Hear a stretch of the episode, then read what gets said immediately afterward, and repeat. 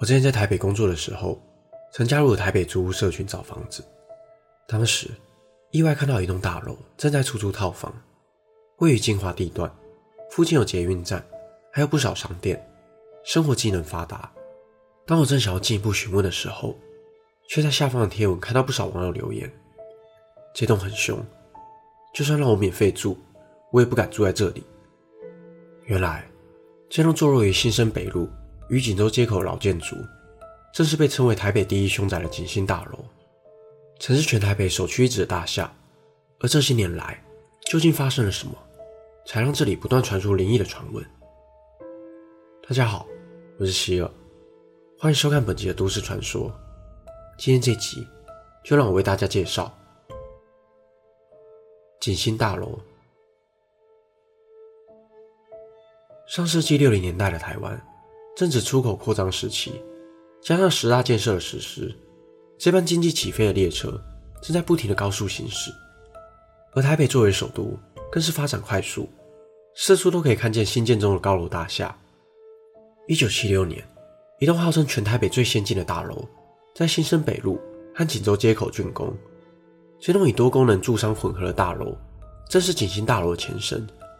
最一开始，名为蝴蝶大厦。采用的是全台极其罕见的全密闭玻璃帷幕，配上一楼的旋转大门，显得相当气派。整栋大楼共有十四层，一二楼有舶来品与餐饮中心，三到五楼则是办公室，六楼以上则是精致的小套房。地下室还设有美容院、三温暖以及餐厅。最先进的是，在顶楼还有当时只会出现在高级饭店的停机坪。如此现代化的大楼。很快的吸引了投资客的青睐，建设公司也顺势推出包租出售的策略，只要签订三年的包租契约，投资二十多万元，就保证月租九千元的收入。在那个经济起飞的年代，正所谓台湾前眼角目，转眼间所有套房便全数售出。这时，聪明的投资人想到，既然大家都是包租出售，何不干脆组成饭店来共同经营？于是。蝴蝶大厦正式改名为时代大饭店，开始营业。但人多，意见必然就多。由于内部时常有意见不合的情况，时代大饭店仅营业一年，便面临经营不善的问题，进而歇业。直到1982年底，由四名投资人将大楼分成承租，作为二房东分租出去。由于地点的便利性，吸引了许多特种娱乐行业进驻，时代大饭店也因此恢复了往日人来人往的模样。正当大家做着发财梦时，一把恶火却烧掉了大家的美梦。一九八四年五月二十八日这天早上，前一晚夜夜笙歌的人们还在房间里熟睡着。当天早上叫醒他们的，并不是闹钟，而是民众的惊恐呼喊以及呛鼻的浓烟。二楼餐厅的天花板电线因为不慎走火，前晚留宿餐厅内的厨师在第一时间发现了火灾。然而，凭他一己之力。根本无法阻挡火势的迅速蔓延。昔日引以为傲的玻璃帷幕，此时却成为了大火的帮凶，不但困住了大楼内的住户，也连带阻挡浓烟的去处，让整栋大楼变成了大型闷烧的火炉，瞬间成了人间炼狱。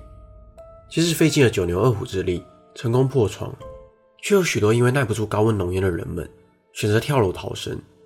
由于跳楼的人太多，导致许多人被压伤。而受到二次伤害，甚至还有一名在现场救难的消防员不慎被压伤。整场大火最终造成了十九人罹难，四十七人受伤，是继一九六六年新生戏院大火后伤亡最惨重的火灾。令人惋惜的是，那些罹难者们原本有机会逃出，却因为躲在浴室内而被浓烟呛死。这场大火不但烧出了公共安全的问题。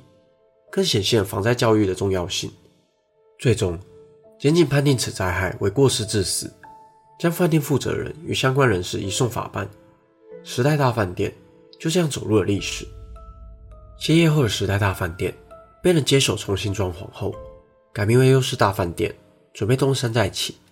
但因为经营不起来，又成为了特种娱乐产业进驻的地方。直到1993年，才改名为景星大楼，作为一般套房租售。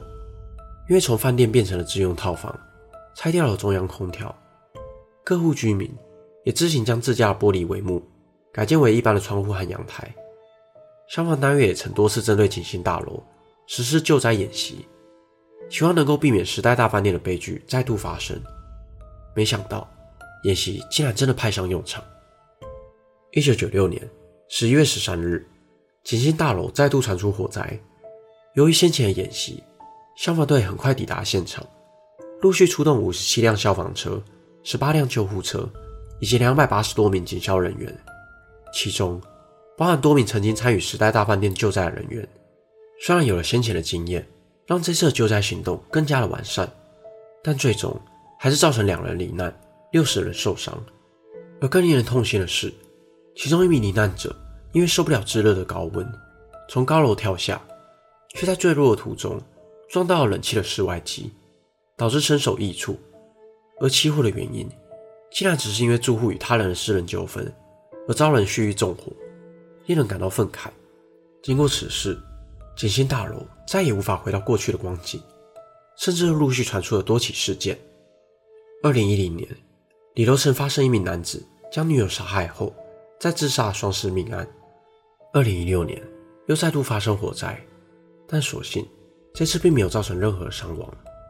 在这四十年间，景星大楼发生了三次火灾，更带走了二十多条性命，甚至就连1986年的烧肉粽事件，也被误指到了景星大楼。一名女子因感情问题来到林森北一带跳楼轻生，却阴错阳差，坠地时刚好压到人在一楼卖肉粽的摊贩，最终女子被成功抢救回来，摊贩却因此丧命。这起事件其实是发生在邻近的大楼，但却在口耳相传下，演变成发生在景星大楼的故事。多起事件累积下来，增添了景星大楼的诡异气息，也因此传出了多起灵异传闻。近年来，美食外送服务兴起，就有位外送员在网络上分享，他曾在半夜接到来自景星大楼的订单。虽然听说过那里曾发生过很多灵异的事件，但当下。他并没有想太多，依旧前往送餐。抵达大楼后，他走进了电梯，按下客人所在的十二楼。不久后，电梯开始剧烈的摇晃。抬头看看电梯的显示灯，已经到达十二楼，但门却一直没有打开。按了开门键也没有用，在不停的摇晃下，电梯突然又快速的坠落，直到抵达六楼后才停了下来，但门依然紧闭着。被吓到惊魂未定的他，疯狂地按紧急按钮以及一楼的按钮，电梯才动了起来。没想到，最后竟然是停在 B one。这时，一直紧闭着的电梯门也缓缓地打开，但映入眼帘的却是一面封闭的白墙。已经惊恐到不行的他，紧闭着自己的眼睛，祈祷着。这时，他感受到电梯门缓缓关了起来，电梯再度移动，张开眼睛时。才发现自己已经回到了一楼，他满脸惊恐的向管理员诉说了刚刚所发生的事情。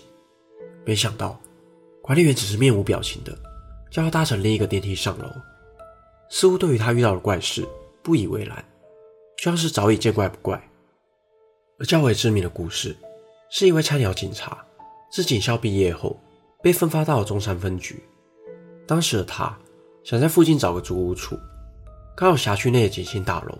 房租最便宜，身边的同事得知后，纷纷想要劝退他，但正值年轻血气方刚的他，并不以为意，还是约了房东看房，准备签约。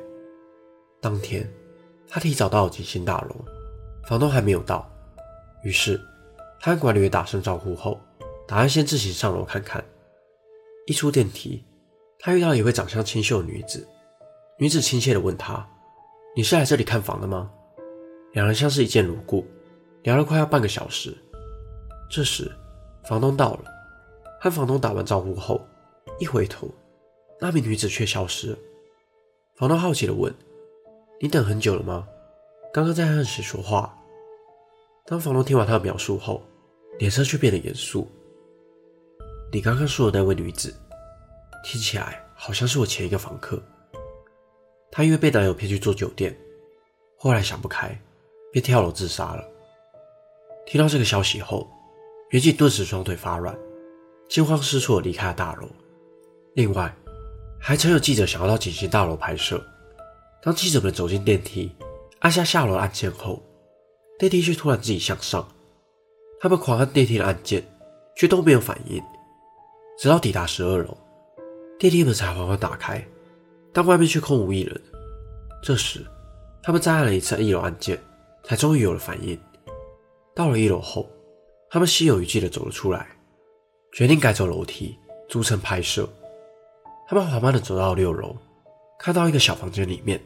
没有半点居住过的痕迹，只看见里头有两张照片，周围摆满着逝者的牌位，不免令人联想：难道是在纪念在此身故的亡者？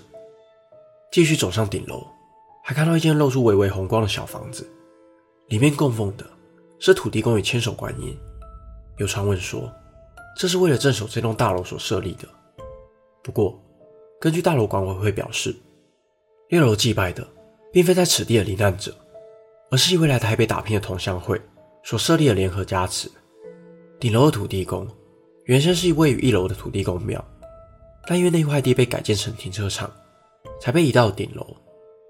人们总是因为不了解而感到恐惧。由于景星大楼过去的背景，让许多不足为奇的事情，只要发生在这里，都会蒙上一份恐怖的色彩。我曾在影片中介绍许多国内外的灵异景点。但到后来慢慢发现，这些人们口中的灵异景点，多半都曾发生过惨案或是灾难。当我们仔细去了解背后曾发生过的事情后，才会想起那些不幸遇难的罹难者们，生前也是个有血有肉的人。他们可能是别人的父母、儿女、兄弟姐妹，或是别人的爱人、朋友。也许换个角度想，便能消除心中的恐惧。本期的内容就到这里。如果想看更多都市传说系列的影片，欢迎订阅我的 YouTube 频道。如果想要听的，也可以到各大 Podcast 平台上关注我。我是希尔，我们下次见。